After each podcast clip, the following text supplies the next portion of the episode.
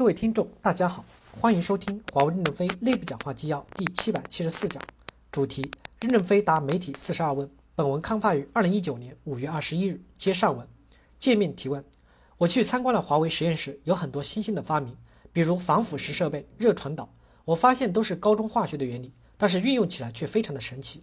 这是不是您眼中的基础科学和基础教育的一种表现形式？这种基础科学的积累，能够在当下的关键节点上给公司带来多大的帮助呢？任正非回答说：“其实原子弹的核反应链方程式，初中生都学过，但是做成原子弹可不那么容易。基础科学看起来道理很简单，实施起来却非常的困难。所以，在国外某项东西可能看起来是很小的发明，但是发明中套发明，再套发明，是数千项的专利、上万项的专利支撑了一个小小的零件。”新浪网提问：现在谈加强数学与基础学科的投入，您认为现在的华为的投入在全世界范围内大概处于一个什么样的水平？你以什么样的机缘认识到投入基础学科的重要性呢？您对未来的投入有什么样的目标和预期？任正非回答说：“举个例子，P 三零手机的照相就是数学，现在的图像不是照出来的，是数学算出来的。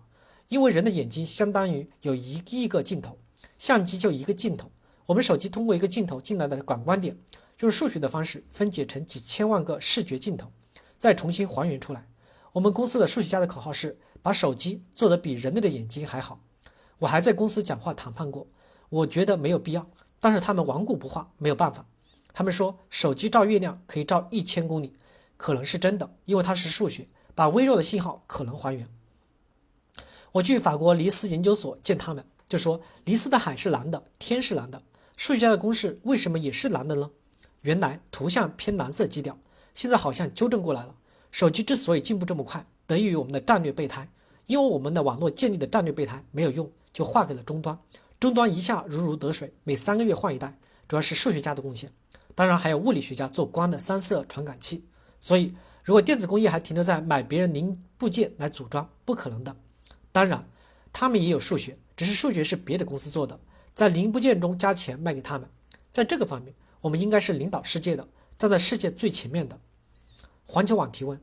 一段时间以来，美国不仅自己打压华为，还拉拢欧洲盟友对华为施压，封锁华为。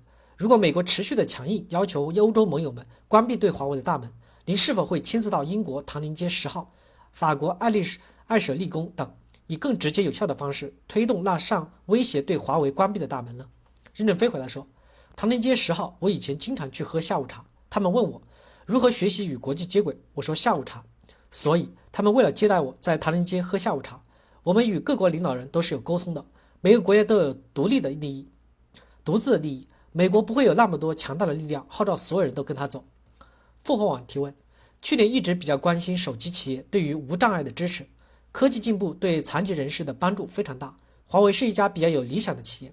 上周五月十六日全球无障碍日，华为作为一家领先的科技公司，在无障碍方面做了哪些努力？之后有什么计划？任正非回来说。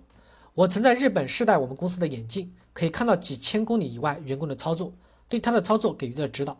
或者戴上眼镜以后，眼镜上有有所有的图纸，对与不对全都有指导，这是已经能做到的。有没有进入市场，我不知道。对残障人的支持，理论上将来是能够提供的。现在具体进行到什么阶段，我还不知道。我让他们打电话问问，理论上可以通过对脑神经刺激感觉，能做到这一点。我戴的是无线的眼镜。能看几千公里以外员工进行的工程，当然，现在我讲的不算，因为看的是科学家给我的演示的项目，还不是商品。凤凰网提问：苹果一直比较关注的基础教育做得很好，很多的 iPad、iPhone 对于孩子的学习很有帮助。华为非常重视基础教育，包括基础学科，华为做了哪些努力呢？不能光说不做，我想知道对于教育这块的看法。任正非回答说：提高全民族的文化素质是国家的基本责任。任何一个企业都不可能担负起一个民族素质提升的责任来，不能说提到了教育就要去做教育。中国的将来和美国的竞赛，唯有提高教育，没有其他路。教育手段的商品是另外一个事情。我认为最主要的还是要重视教师，因为教师得到了被尊重以后，大家都想做教师。深圳的教师得到了尊重，深圳老师挣钱多，二百五十三个人竞争一个教师岗位。我们帮助清华附中建设青南山中学，校长说将来能做到中国的第一的学校。因为收费高，青南山只招收两千多个学生，对全社会的开放。华为员工抢着送孩子去，送不进去找我，我说我管不了你们。只有教师的政治地位提高，经济待遇提升了，我认为才有可能使得教育得到较大的发展。我个人为什么感受的很深？我父母是乡村教师，在贵州最偏僻的少数民族地区从事乡村教育工作。父母这一辈子做教师的体会，对孩子们的教育就是一句话：今生今世不准当老师。如果老师都不让自己的孩子当老师，国家是后继无人的。我亲身经历了他们的政治地位低、受人歧视、经济待遇差的窘境。我们自己跟着他们，也亲身体会了这个苦，所以没有选择去当老师。感谢大家的收听，敬请期待下一讲内容。